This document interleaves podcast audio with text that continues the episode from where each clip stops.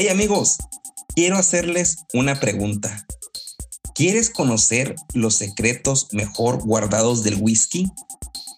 Déjame te cuento un secreto. No hay nada más importante que la formación educativa en el área que tú elijas. Pero, hey, estamos en un podcast de whisky. Así que te voy a presentar algo. La Whisky Academy de la Sociedad te ofrece los Masterclass. Estos son cursos con las personas mejor calificadas de la industria, impartidos en una plataforma digital para que tú puedas verlos una y otra vez en el momento que tú elijas. Lo mejor de todo es que tendrás un certificado de tu participación firmado por ellos, los mejores instructores. Si deseas participar es muy sencillo, solo tienes que ir al link en la descripción de este episodio y hacer clic en el enlace. Eh, el, primer single barrel. Esta fecha me gustó porque es el año de mi nacimiento, 1984. Entonces, hace 36 años, revelo mi, mi edad, se formó el primer o se produjo el primer single barrel en forma masiva, ¿no? Porque sí existía, pero no a la venta en forma, en forma masiva. Y esto se debió al crecimiento y la manera de lujo que se vendía el, whisky escocés de los famosos single malt. O sea, single malt era calidad, single malt era prestigio y el, y el mercado americano no tenía cómo competir por eso. Entonces, él dice, no, ok, voy a vender single barrel. Single barrel es un bourbon que sale directamente de un solo barril y tiene la, la plusvalía de que no está mezclado con otros barriles, nunca vas a encontrar o vas a tomar un bourbon similar y son eh, eh, botellas limitadas y ahí, ahí, por ejemplo, ahorita Orlando está tomando el, el Four Roses Single Barrel y ahí tiene la descripción de qué lote, qué botella se va a mandar. ¿Cuál es la que tienes tú, Orlando? Así es, sí. Uh, vamos a ver. Sí, te, te, te, marca el warehouse, o sea, el, el, el almacén donde, de donde se tomó el barril. Te, en, en, en, algunos casos, en algunas botellas, te, te marca en qué hilera uh, fue añejado, uh, estaba el, el, barril en específico, porque dependiendo de en qué parte de la, del almacén es, esté. Um, ¿Cuál es la tuya? El, el añejamiento es distinto. Es, el mío es y está como a mano, así que no sé si es AN o AU, barril 28-3I. Fíjate que también mi, yo tengo aquí un Four Roses, también single barrel, y dice warehouse número, dice QS, y lo dice barril número 58-2L. Algo deben de significar, me imagino que la posición o la ubicación donde están sí. los barriles, pero fue una forma de, competir, de competir contra el single malt escocés. Y el cual pues hacía exclusivo, pero antes le querían dar exclusividad a, esta, este tipo de presentación. Bueno, ya en las últimas fechas que traigo es el 2009. 2009 eh, únicamente menciona que las ventas nacionales de whisky han aumentado un 40% en solo cinco años porque las nuevas generaciones están descubriendo y las anteriores redescubrieron lo que es el, el bourbon como el centeno. Y la, la demanda está subiendo y, y, la oferta pues cada vez es, es, un poco, es un poco menor. Y esto lo vemos en productos que se acaban, productos que, que lanzan al mercado nuevos. Son limitados. Pero yo creo que es debido mucho a, la, a, a las redes sociales que tenemos ahora, ¿no? Es un poco más fácil conocer cosas que antes no conocíamos o que veíamos únicamente en las películas del viejo oeste. Yo, no, yo recuerdo, la verdad, tengo mucho la imagen de la película de Volver al Futuro, cuando Martin McFly, o sea, viaja al pasado con el Doc y luego llega y, y pide, no sé si una malteada, no sé qué, y le dice, aquí no, no vendemos malteadas. Y luego el cantinero saca, aquí vendemos whisky, ¿no? la gotita de, yo creo era, era centeno o era bourbon, y luego cae en la mesa de tabla y saca humo, ¿no? Acá. Eso, eso tenía, yo tenía la idea que eso era, pero mira, debido a, la, a las nuevas tendencias de comunicación, estamos aquí nosotros juntos, ¿no? Y este episodio está, llegando a, a través de una plataforma con ustedes. Entonces, yo creo que por eso han subido tantas las ventas y, y nos es más fácil interactuar. De hecho, ninguno de los, nosotros estamos aquí, o sea, Orlando está en Ohio, eh, este Edgar está en, en Arizona, yo estoy en Texas. Entonces es algo muy padre. Y qué bueno, ¿no? Finalmente, qué bueno que, que se dé la, la interacción de, de, todos y podamos consumir más, cada vez más cosas y conocer cosas que no conocemos. Sí, ¿no? me, me, iba a reír, iba a decir, este, Orlando siempre está en Ohio. Oh, sí. Debo aceptar que la primera, el primer episodio que, el episodio pasado, cuando dijiste un sononense está en Ohio, no la capté. Me quedé así como que, que no entendí la relación. Sí, un sononense está en Ohio, pero, o sea, está enojado. Sí, sí, sí. es mi, bueno, mi, broma. La, la, fecha que traigo para finalizar esta cronología de datos importantes acerca del Bourbon es que del 2000 a la fecha, o sea, hace 21 años, la cantidad de destilerías artesanales, ya fuera de las tradicionales, ¿no? Que todos conocemos, superan las 1300 y en aumento, ¿sí? Y estos, esto sigue evolucionando, ya no únicamente se quedó en esto, sino ya comentamos el, el capítulo pasado, creo, sobre los nuevos terminados en barriles de vino, termina, o sea, ya, ya, eh, esto está evolucionando. Y Edgar comentaba algo muy importante, ya no son los mismos viejos de antes que fabricaban el bourbon al viejo estilo, sino que ya se está aperturando un, un, este, un mercado nuevo y pues también a las necesidades, adecuándose a las necesidades de la gente, ¿no? No quiere nomás lo único. Así como en un momento alguien hizo el, el primer eh, cóctel poniendo cerezas adentro, este, ahorita estamos eh, pues adecuándonos a nuevas circunstancias para tomar algo que, que nos guste o que o, simplemente por tendencia o moda, no sé. Pero es la última fecha que, que traigo. ¿Alguien trae algo diferente para, para platicar? A ver, Orlando.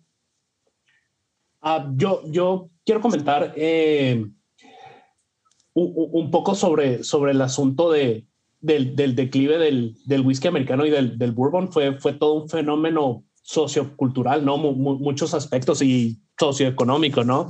Eh, empezando de la, de la prohibición, pues que hubo un declive bien grande de las destilerías que las que no pudieron seguir produciendo porque hubo algunas que se les dieron permisos especiales de, de seguir produciendo como whisky medicinal, pero las que no, pues cerraron, quebraron, eh, desaparecieron muchas, muchas destilerías.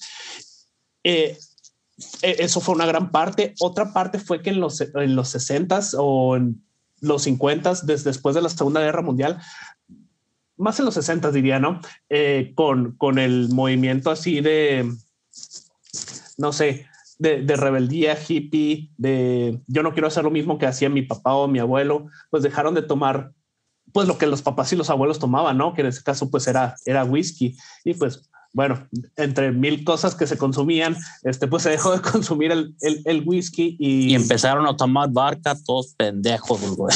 Todos vodka, exactamente. De hecho, a, mí, que, que, me gusta mucho la coctelería, pues los 70s, 80s son como la, la época oscura de la coctelería, ¿no? Donde todos los, los preciosos cócteles clásicos eh, se dejaron de hacer para, para hacer puros uh, vodka martinis y, desarmadores, ¿no? Este, ya, ya finales de los 90, 2000, con, con, no sé, como un regreso a las raíces, pues se, redescubrieron esos, esos cócteles clásicos y el bourbon se repopularizó, como yo lo veo, por el, el, rollo artesanal y de que, ah, qué bonito, toma su tiempo, tómatelo, disfrútalo, así como que desacelérate de todo el, el, el estrés y, la, la, locura de, de, la vida moderna, ¿no? Este, pero sí, eh, 70s, 80s, este, fue, fue la época oscura tanto para la coctelería como para, para el whisky, ¿no? En, en, muchos, muchos ambientes así de, de, de, bartenders y mixólogos ven el vodka así como que, ah, no. Sí, fíjate que yo también leí algo sobre eh, el Bourbon Papi Van Winkle, eh, leía que, que, que, tuvo quejas al gobierno porque el gobierno era cada vez más estricto y a los productores informales pues no les llamaba la atención. A pesar de que estaba en auge la producción de bourbon, o sea, que no paraba, pero las leyes doblegaban su empresa poco, poco más, poco más, poco más. Pues fíjate, ahorita ya hasta que desapareció, sí lo venden como botellas exclusivas y, pero yo no veo la fabricación masiva de Poppy Winkle. No sé si sea estrategia de vender botellas caras, pero yo creo que nada les impediría empezar a fabricar en masa. ¿Tú has tenido la fortuna de probar alguna botella de estas, Edgar? No, nunca. Y pues Pepe, como dices, no, no, no lo vas a encontrar. Para Pepe tienes que, ¿te, acuerdas que a ti te mandaron un correo de Toro Wine? ¿Te me dijiste qué es esto? Era para meterte en una lotería para ver si te, si te toca tu nombre para tener la, la oportunidad de poder comprar esa botella. Así es que no puedes ir a una tienda, a cualquier lugar y decir, hey, aquí tengo 500 dólares, véndeme una botella de Pepe. No se puede, porque está muy, está, en inglés está allocated. Um, como tú dices, yo no veo ninguna razón por qué Buffalo Trace, de donde viene Pepe, ya no puede sacar más botellas y hacerlo más disponible para la gente. Se me hace que ya eso es una técnica, bueno, en mi opinión, de ya de marketeo para, para, que se mantenga exclusiva, ¿verdad? Porque el mercado secundario de una botella de Pepe está de dos mil, tres mil dólares. No, no, pues ya eso, eso, ya es demasiado, ¿verdad? Porque no la encuentras. Um, ese, pues, pero pues nunca, yo lo, lo, puedo probar si quiero, puedo ir a una barra y puedo pagar, no sé, 80 dólares, 100 dólares por dos onzas, 100 dólares por dos onzas, por once y media, lo que sea, ¿verdad? Nunca lo he hecho y no creo que, no, no, me, no me interesa hacerlo. Um, si alguien tuviera una botella y la abre y me, me la da, pues la voy a tomar, ¿verdad? Pero no, no es algo que, que necesito, que, que, quiero probar. Pero sí, sí es algo que, bueno, eh, eh, en, en, sentido eso a mí no me gusta lo que, lo que es el, el allocated whisky, ¿verdad? No, no, no sé, más sé que no es necesario, más sé que si pueden hacer más, deben hacer más para que la gente lo pueda probar, pero pues ya es algo de que, de que es exclusivo, ¿verdad? Para que es una, es una botella sumamente especial. A lo mejor y nunca tienen la oportunidad de comprarla, ¿verdad? aunque te metas a todas las loterías que te manden todas las licorerías para que te toque tu nombre, está, está cabrón, ¿verdad? Yo ya me he metido como a tres y, y pues no. sí, hay gente que tiene toda su vida, tiene 20 años, 25 años colectando whisky y nunca han tenido la, la oportunidad de, de, comprar un, un tappy. Yo no, pues ¿para qué? Hay muchas otras botellas, muchas otras cosas que puedas comprar. Sí, claro, muchas eh, personas no les llama ni la atención involucrarse en esto porque Ah, como hay muchos que sí, porque dicen, oye, pues, sabemos, como dice Edgar, nos, están vendiendo la botella únicamente por sacar ganancia, no porque nos están vendiendo, queriendo vender un, un, producto. Algo de lo que se me pasó a comentar ahorita es que el primer single barrel producido en, en masa fue el famoso Baltons, el que tiene el caballito de arriba, ¿no? Ese fue el primer, fue la etiqueta insignia de Buffalo Trace para vender en masa y, sacar la competencia a los famosos single malt escoceses. Que claro, una vez que descubres el, el whisky escocés y que conoces los single malt, o sea, ya quieres single malt, ya quieres blend, hasta que después conoces y dices, oye, sabes que los blends también son buenos, entonces ya, ya creas, ya no, ya no eh, polarizas el, el que es un, que es malo, que es bueno, sino sabes que realmente todo es bueno, un pasaporte es bueno, eh, y castígueme o miéntemela quien diga que no, pero la verdad es que yo no tengo eh, ningún prejuicio por ningún whisky.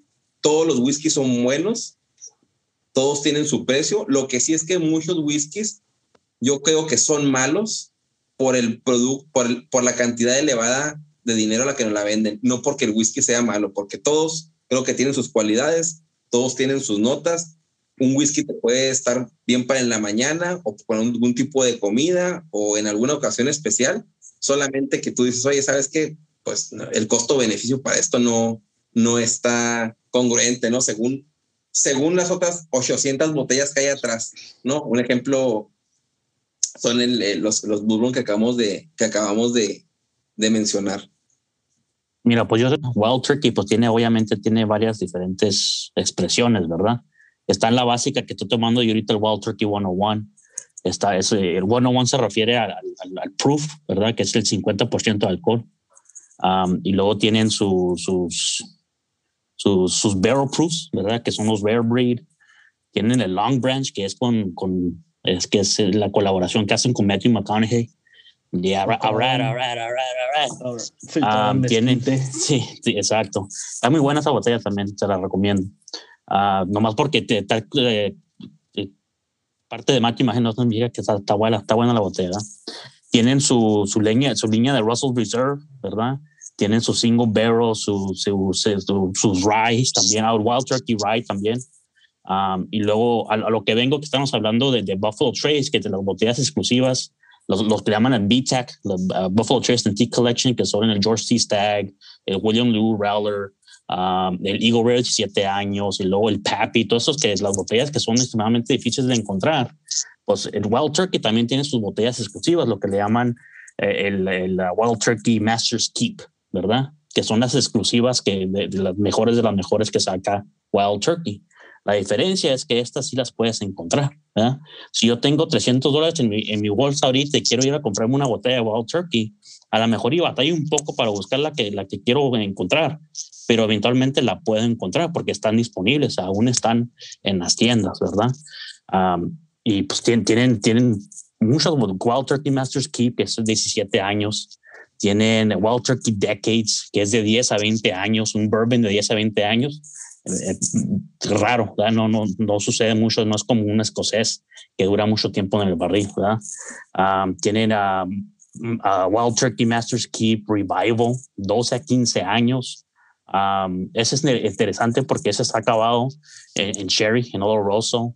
Um, tiene muchas, y todas esas botellas, si, si eres un coleccionista y quieres encontrarlas, las puedes encontrar. No es como un producto de, de, de Buffalo Trace.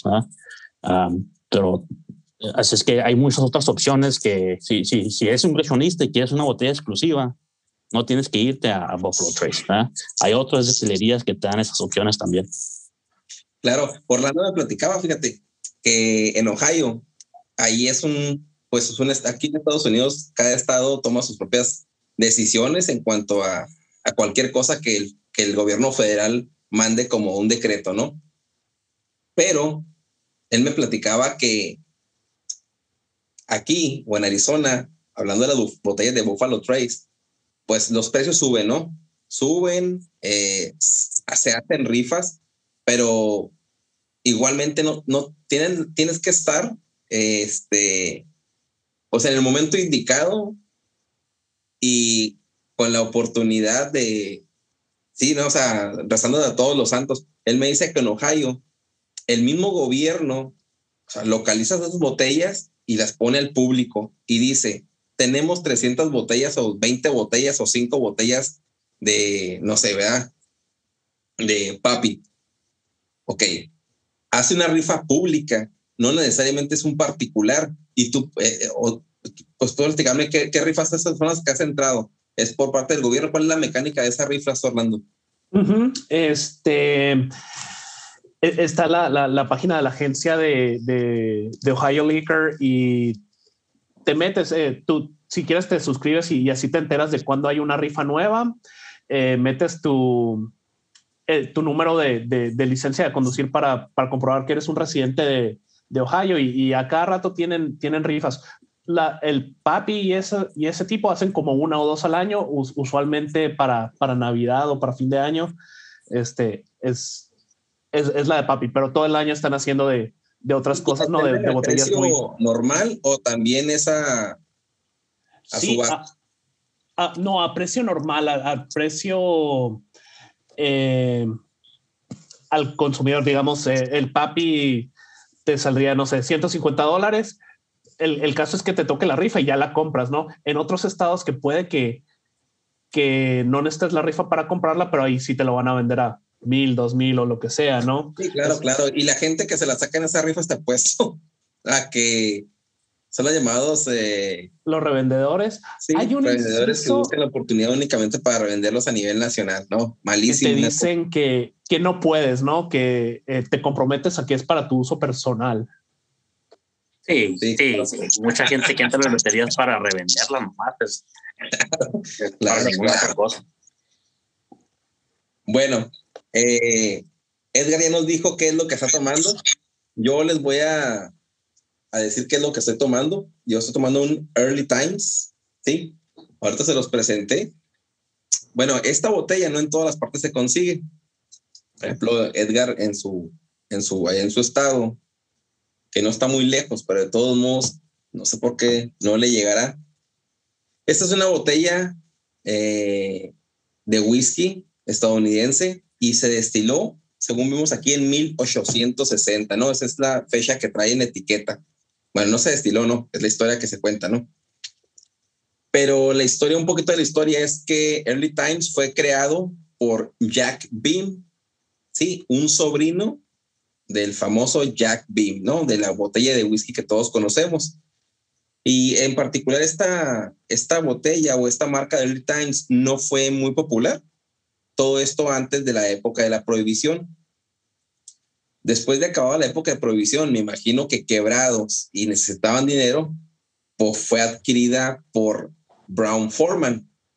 La adquirió en 1823 y Brown Forman se encargó de que fuera la más vendida en Estados Unidos durante los 30 años siguientes. Dice que hoy por hoy se comercializa en más de 40 países y está considerado como uno de los cuatro primeros bourbon a la venta en el mundo.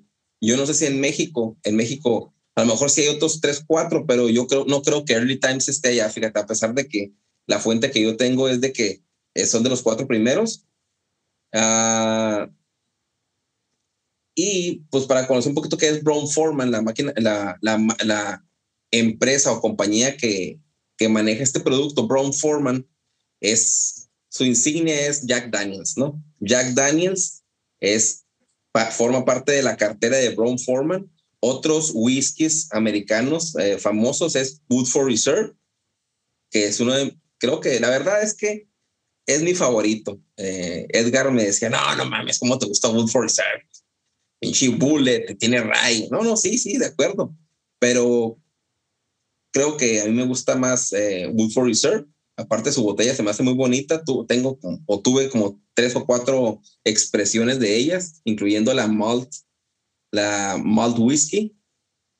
Y uh, tiene otra, es Old Forester, otra importante, fíjate, aquí ya metiendo en el mundo escocés y, y que es un producto sumamente bueno, es Glendronach, forma parte de, de Brown Forman, o sea, es, aquí es como que aquí estoy presente, o sea, tengo Woodford Reserve, tengo Jack Daniels, que Jack Daniels pues, o sea, creo que es lo más conocido que creen, ventas. pero no es, es whisky americano y es, bueno, es un Tennessee whisky. Eh, dentro de los, aquí va la, la, la, vuelta a la hoja, ¿no? Ahorita decimos que la empresa mexicana tenía algunos tequilas y whiskies a, a su nombre. Brown Foreman tiene el famoso tequila gimador mexicano, o sea, no es mexicano, es mexicano, pero forma parte de una de compañía llamada Brown Foreman y algunos gin, vodka, licores, no son tan trascendentes, por eso no los menciono, pero esta es la botella que tengo, es una botella eh, Bolding Bond, platicamos que el Bolding Bond es una, es una botella que el gobierno eh, americano certifica y resguarda en sus, en sus bodegas el producto para garantizar que no haya sido adulterado y te lo viene en una graduación perfecta y exquisita de 100 proof o 100 proof, que son 50 grados eh, alcohol, volumétrico. La verdad es que está muy rica. Yo estuve ya con Orlando en una, en una cata que estuvimos haciendo, pero no, sé, para presentar en este podcast dije, no, tiene que ser esta botella, me gustó muchísimo. Ah, ¿Qué más les platico? El Mashville, ya vimos que es Mashville, eh, apunten los que nos están escuchando. Este es, este es una clase de qué es whisky americano en su clase de historia. Uh, el mash bill es la masa que se usa para, para hacer la o la receta de granos que utilizan la mezcla para hacer este, este, este, este bourbon. Es 79% de maíz, 11% de rye y 10% de cebada malteada. Algo que quiero agregar antes de terminar de presentar mi botella para que continúe Orlando, es algo muy diferente, lo, diferente que hay entre, ahorita que mencionamos el whisky escocés con Glendronach, ¿no? y vamos a comparar un poco más adelante en otros temas, pero la diferencia entre el whisky americano en la mezcla y el, y el escocés es que el americano mezcla los granos antes o pre-destilación. Hace la mezcla, esa mezcla llamada mash bill se destila y finalmente se hace el blending, pero ya de ese, de ese mash bill. El escocés se destila por separado.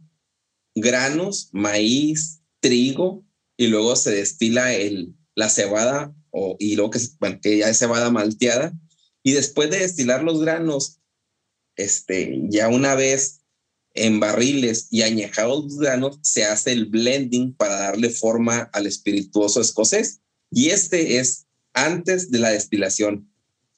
Bueno, pues salud, voy a darme un traguito. A ver, Orlando, platícanos qué es lo que tienes. Ah, pues yo, como les decía, eh, escogí a Four Roses y yo, yo nunca había probado otro Four Roses aparte del, del que le llaman etiqueta amarilla, que es el, el de entrada. Le, le tomé mucho aprecio porque es, es un bourbon accesible, eh, tiene muy buen precio, te lo encuentras en los 20 poquitos dólares, 22, algo así. Puede, puede variar, pero algo que es clave para, para, mí es que está en todos lados, lo puedes conseguir fácilmente, ¿no? No, hay, no es como, no sé, quizá un, un Buffalo Trace que, ok, cuesta 25, 27 dólares, pero batallas un, un montón para conseguirlo, ¿no? E, este es, es, tiene buen precio, lo puedes conseguir fácilmente, está muy rico Em, en mi caso, em, yo lo uso mucho para, para mezclar. Hago, hago old fashions, hago, hago muchos whisky sours, hago, hago boulevardiers con, con este, con el, con el Four Roses etiqueta amarilla, que pues les platico. ¿Y este, este como con qué te gustaría hacer? ¿Qué trago te gustaría hacer con este single barrel? No, yo creo que el single barrel solito, neat. Solito. Sí, este, pues ahora probando el, single barrel, que nunca, nunca lo había probado. Dios mío, en serio, que, que es otra cosa, ¿no? Está. ¿A poco no? ¿A poco, no te dije, Orlando? No te dije. Sí, te cuesta lo, lo, es, más, es lo doble que la etiqueta amarilla. Bueno, en Arizona la, el single barrel cuesta como 40 dólares. Pero si, si puedes pagar de, de 20 a 40, siempre morir el single barrel, porque para mí está mucho mejor. Yo creo, uh, no, sí, tienes toda la razón. El, el, single barrel está, está, está muy especial eh, para tomarlo solito, pero igual el, el Four Roses etiqueta, etiqueta amarilla lo, lo, lo, voy a seguir considerando como mi, mi, caballo de batalla para, para siempre tenerlo, así como tú el, el Wall Turkey 101. Siempre quiero tener una botella en casa y para tomar solo o para mezclar, no, no hay bronca, ¿no? Este, pues de estas dos botellas, el, el, etiqueta amarilla es um, de 40% de volumen alcoholimétrico y el single barrel está 100 proof o, o 50, 50%. Four Roses es, es, es muy interesante la, destilería. Tienen, manejan dos, dos mash bills eh, diferentes. Eh, uno es más rye forward, tiene 35% de rye, el otro mash bill tiene 20, uh, diferentes proporciones de, de maíz y en, en, en, ambos casos 5% de cebada malteada. Y además de esto tiene um, cinco variedades de, de yeast, de, de levaduras. Entonces, con, con la mezcla de mash bill con de cierto mash bill con, con cierta levadura producen cierto tipo de perfil de, sabores, ¿no? Em, lo, terminan siendo 10 combinaciones. En, cuanto al, al, Four Roses, etiqueta amarilla, combinan los, los, 10 diferentes combinaciones para, para crearlo, ¿no? Para, no sé, mantener un, un perfil de sabor eh, unificado, constante. Y el single, single barrel, como su nombre lo, lo, dice, es de un barril en específico. Y pues siempre va a ser un poco distinto, ¿no? Dependiendo de, de, la temporada, del frío que hizo en el invierno, del calor que hizo en el verano y eh, un, un, número de cosas. Entonces, pues esta botella que me estoy tomando ahorita, riquísima, puede que en un año, un par de años que me compre otra, la pruebe y, va a ser una experiencia totalmente diferente, ¿no? Este... Fíjate, ahora, te, ahora que ya probaste la etiqueta amarilla anterior en el episodio anterior y ahora estás eh, con, el, con, el, con el single barrel, te reto a que compres esta para tu próximo episodio. Yo no quiero influirte en que compres. Daniel me va a estar diciendo, tú siempre estás influyendo a que compremos botellas, pero este yo la compré. Este es el Four Roses, el Small Batch Select. Anteriormente, eh, Four Roses ya tenía un Small Batch, pero no es el Select. Y esta es la nueva expresión eh, debido a su nuevo maestro destilado, destilador, es el Brent, es Brent Elliott. Y aquí también en la etiqueta especifica de qué lotes, que es el B, K y F, y, te dice, perdón, te dice qué levadura utiliza. Y te, bueno, aquí te dice que es no filtrado en frío, no se le añaden colores. Finalmente, el bourbon, eh, una de sus características es eso. Pero está muy. Yo, yo acá te los tres, la etiqueta amarilla, eh, eh, lo puse en, en, en, un versus contra el Single Barrel y contra el Four Roses, eh, el Four Roses Small Batch Select. Y la verdad, yo, yo me quedo con este que tengo aquí. Los otros se me hicieron muy buenos. No, es que no, no son productos malos, pero en ese momento me gustó mucho más este, eh, más brillante. Pero claro que el Single Barrel está, está más que bueno. Pues son, son esos cuatro, se me hacen, nomás que tiene four roses, ¿verdad? Son, sí, nomás tiene esos la, la, amarilla, el small batch, el small batch select y el single barrel. El small batch select, nomás sé que es la expresión más nueva que, están, la que tienes aquí ahorita. Ese, ese no lo he probado. He probado los otros tres, pero el, small batch select no, no me ha tocado. Bueno, todo es interesantísimo. A ver, Orlando, tú tienes el dato ahí de qué es el el A, el B y el punto C, el ABC, ¿qué es Bourbon? Sí, este, gente que hay, hay un montón de, regulaciones eh, que están plasmadas en el, en el Code of Federal Regulations que uh, marcan las leyes de, de, lo que debe y no debe ser el whisky y otro, otro montón de, de espirituosos. Pero para se, me hizo una muy buena manera de simplificarlo y de, recordarlo, lo que es el, el, ABC del bourbon. Entonces, lo que viene siendo A tiene que estar hecho en América, o pues lo, lo que aquí en Estados Unidos eh, consideran, consideran América. Y aquí, eh, aquí, aquí, somos americanos. yo soy mujarra, yo soy mujarra, yo no tengo papers, pero ya soy americano. Pero e, esa clásica de que no, tiene que tiene que venir de Kentucky no es cierto, puede ser en cualquier lugar de Estados Unidos, no tiene que ser en Kentucky. Exactamente. a eso se refiere, ¿verdad? Exacto, sí. Pues ahí tenemos nuestra A. Eh, tiene que ser hecho en cualquier lado de América. Este, en Kentucky hay más, pero puede ser en cualquier lado. La B es sobre los barriles, que como muchos sabemos, eh, tiene que ser en, en barriles de, roble nuevos, eh, tostados tostados por dentro. La C es de corn, eh, que es maíz. Esto es con respecto al mash bill. Tiene que ser de al menos 51% de, de maíz. Ya el resto de la combinación del mash bill es, es a, como, a como el destilador quiera, ¿no? Pero al menos 51% debe ser corn. D es um, destilado. Tiene que ser destilado en un máximo de 80% de, de volumen alcoholimétrico o 160 proof. Eso es sobre la destilación. E es sobre entrada. La entrada al barril tiene que ser en un máximo de 62.5% um, de, de, volumen de alcohol. F es de field, de, llenado. G es de, de genuine, de, de, genuino. Es decir, que e, esto es con respecto a que no debe haber uh, colores agregados o algún sabor artificial agregado, a diferencia con el whisky escocés que sí puedes eh, agregar colorante de caramelo, ¿no? Aquí el, el, ah, el, bourbon tiene que ser todo natural, ¿no? Ok, resumiendo, punto A, tiene que ser destilado americano, almacenado en Estados Unidos de América. tiene que estar, eh, el destilado tiene que ser metido en barriles En nuevos, barriles nuevos. Ajá. quemados. La C eh, de corn. Tiene que estar en, la mezcla, lo que dijo Taft, el, el, el, el presidente Taft, tiene que el porcentaje del, ya sea maíz o centeno, en este caso maíz, que estamos hablando de bourbon, tiene que ir con un 51% para que sea lo mayor que, que esté en la mezcla del, del mash bill, ¿no? Y, ya realmente esos tres puntos son los más importantes. El ABC, americano, barriles, corn. y, el otro es que viene a 40%, pero ya son más temas legales.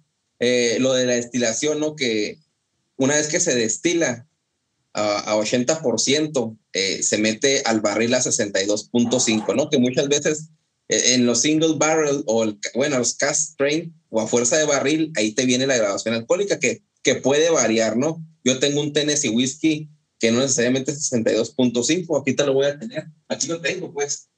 No es bourbon, ¿verdad? Este whisky viene a 63.30, rebasando la cantidad vale. que dice la norma americana. Aquí lo tenemos. Bueno, los que no están pues eso, viendo. Eso, eso es máximo, ¿verdad? Cuando lo, cuando lo van a destilar máximo al 62%, ¿verdad? Pero puede ser menos.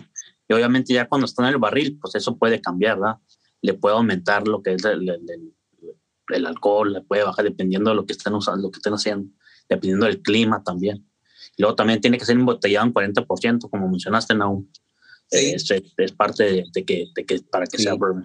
Sí, no menos eh, de 40%, uh -huh. como mínimo el 40%. Y el punto creo que es de los más importantes y que resalta en, en este apartado del bourbon y que no mucha gente conoce, es que este no se le añaden colorantes, no es totalmente natural, porque en el whisky escocés ya sabemos que por de ley, yo creo que un 96%, porque solo algunas expresiones de algunas ciertas botellas no se le añaden colorantes. A todo whisky escocés se le añade colorante. Y esto es para darle uniformidad. Y muchas veces las botellas verdes que vemos ahí de Passport, eh, James, um, um, eh, que este es irlandés, ¿verdad? Pero Buchanan's, las botellas son verdes para que no se les vea el color y que no este, hay, haya hay un tipo de, de diferencia con el, con el con, el, con, la, con la botella hermana, ¿no? Que está al siguiente lado en, en, el aparador. No, pues muchísimas gracias por este ABC del Bourbon, Orlando. Uh, yo voy a, a finalizar eh, con un dato curioso que, que se me hizo muy, muy, muy padre, ¿no? A pesar de ser un dato curioso, el dato curioso del episodio, es algo llamado The Four Kings o los cuatro reyes del whisky. ¿Alguien conoce esto? ¿Alguno de ustedes dos? No, no. Ok. Es un dato, está, bueno, ya, ya lo vieron ustedes. Eh, tengo un, un, un, un, un, libro que habla de la historia del whisky americano y viene un apartado de los cuatro reyes del whisky y me quedé, ¿qué, ¿qué, es esto? Y no es algo tan ancestral, ¿no? Es algo de, de nuestros tiempos. De hecho, eh, hay un, un, buen colega que vive en Chicago. Eh, lo conozco por su nombre de Facebook, que es el DJ, DJ Enrique es un buen camarada y le pregunté acerca de esto, si él lo había comprado, dice que no. Pues un saludote, Enrique. Cuatro Reyes o Four Kings es una colaboración anual entre cu las cuatro principales destilerías artesanales del medio oeste. Estas destilerías, a lo mejor ya no son un poco conocidas, es Corsair Distillery, que está en Nashville, Tennessee, Few, el, el Bourbon Few, Spirits de Illinois, el Journeyman de Michigan y Mississippi River de Iowa. Bueno, yo sí tengo una botella de, una de gin de Corsair y una de, de Triple Smoke de, de, de Corsair de, de Bourbon. Estas cuatro, en esta feria que se hace en Chicago, mandan ellos 30 galones de whisky. ¿Sale? para mezclar unas con los otros. Entonces, ellas cuatro, esas cuatro uh, destilerías artesanales, forman un blend y sacan un producto que se llama The Four Kings por las cuatro destilerías. Y estas las venden eh, es, una, es una feria de whisky que se hace en Chicago cada primavera. Se juntan ellos para en noviembre, después de, ya tienen desde el 2014 haciendo esta, este, este, este producto y lo venden exclusivamente ahí. O sea, no lo venden ni en, ni en las licorerías de, de Chicago ni en un mercado afuera. Únicamente ellas se unen, hacen este producto y lo venden. Y lo padre es que forman un tipo de innovación porque no siempre es únicamente el bourbon como tal y es la mezcla de, sus cuatro maltas, sino que, por ejemplo, eh, en 2014, 2015 fue un bourbon de centeno. Bueno, en 2014 fue un bourbon a 40 grados. 2015 fue un whisky de centeno a 40 grados. En 2016 fue un whisky de Malta, ya, ya fue un, a 101 grados proof. Bueno, a, 101 proof, no, no, no es grados proof. En 2017 mezclaron maíz, centeno y la malta, también la vendieron arriba de 100, 100 proof. 2018 ya usaron barriles de tequila usados, o sea, ya no fue el, el bourbon o el, o el rye. Fue, una mezcla de suburban terminados en tequila, después 2019 en brandy portugués y el 2020 que no pudimos asistir, me imagino que le hicieron virtual, le hicieron con whiskies de Malta acabados en barriles escoceses de Ayla. Estuvo, o sea, tuvo un toco ahumado. Y curiosamente dice que las botellas si tú, la, entrada cuesta como 30 dólares, porque yo estuve viendo y únicamente se hace en Chicago en, noviembre, y ahí puedes obtener esta, esta expresión. Y curiosamente, no son los protagonistas, porque hay muchísimas marcas de whisky, o sea, no es como que vayas a, la convención de los cuatro reyes, únicamente vas a una feria de whisky, pues es un dato curioso de que puedes conseguir un producto hecho con cuatro destilerías artesanales de Estados Unidos y ha de ser un producto excelente. Qué padre, sí, pues me imagino que hay muchas, muchos festivales sí de whisky, ¿verdad? Que, que pudiera pues, conocer y ir, ¿verdad? Pero sí hay, muchas cosas interesantes o muchas botellas que no puedes conseguir en otro lugar si vas a esos, tipos de eventos, ¿verdad? Y puedes conocer a otras personas que también les gusta el whisky. Y, pues, sería muy padre ir a un, un, evento así de whisky, ¿verdad? Donde sea, en Chicago, donde sea, donde sea, ¿verdad? Sí, dice que se vende a 50 dólares la botella. Fíjate, 50 dólares no es ni tan cara. Y es un producto, pues, para que los apasionados, yo creo que muchas veces hasta se hace más atractivo comprar esa botella que las que estábamos platicando ahorita, que están en rifas y cuanta cosa. Entonces, eh, es un dato interesante, más que dato curioso. Y pues bueno, eh, se llegó la hora a pues primero que nada, un gracias a, Edgar y Orlando que estuvieron acompañando en este segundo episodio de Whisky en Español. Yo quiero mandar más un saludo afectuoso a todos los que son creadores de, de YouTubers, ya los mencioné el, el podcast, el, el episodio pasado, a todos los que hacen contenido en español. Quiero mandar un saludo especial a un paisano, Luis Muñoz, él es de Ciudad Juárez, fíjense, y me sorprendió que yo buscando información para este podcast o buscando algunas, yo creí que no había información de whisky en español y me encontré con, con Luis Muñoz, él, él, forma parte de dos podcasts, Orlando ya tiene, ya los ha escuchado también, se, manda, se llama Otra Ronda eh, Podcast y se llama uh, Puros y Pistos, creo.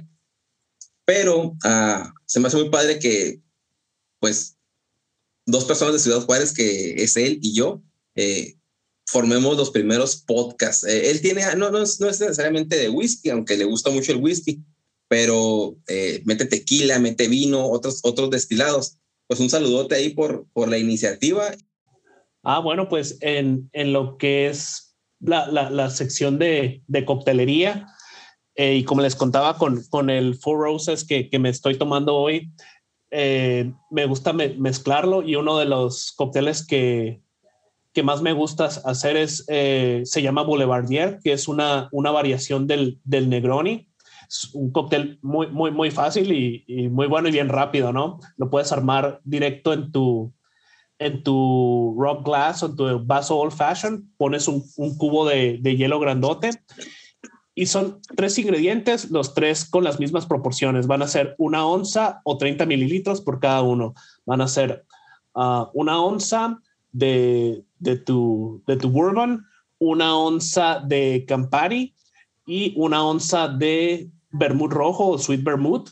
Lo pones uh, los, los, tres ingredientes en tu vaso, lo, lo revuelves un, hasta que, que enfríe unos 15, 20 segundos y, y ya lo tienes, ya, ya está listo para, para que lo disfrutes. Oye, se escucha muy sencillo, entonces es, lo voy a intentar, digo, digo, no soy muy dado a, hacer coctelería aquí en mi casa, pero ese sí se me hizo demasiado sencillo, entonces voy a, voy a hacerlo y luego te platico que tal me fue Orlando.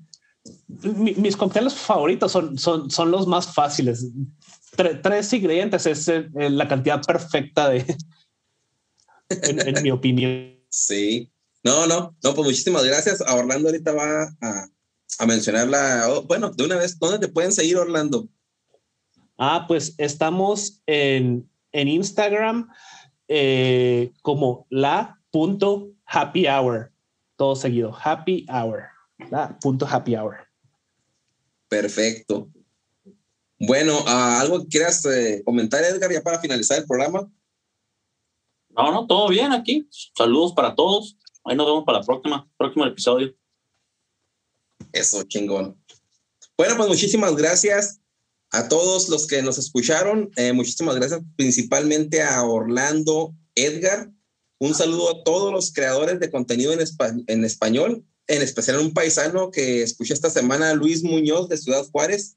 Un abrazo. Bueno, esto es Whisky en Español, donde el whisky es el primer invitado. No se nos olvide seguirnos en nuestra red Instagram. Eh, nuestra página es Whisky en Español, donde tenemos uh, fotos, reseñas, todo eh, de nuestra autoría. Nada más que agradecerles. Nos vemos en la próxima. Saludotes y salud. Salud. Salud, salud.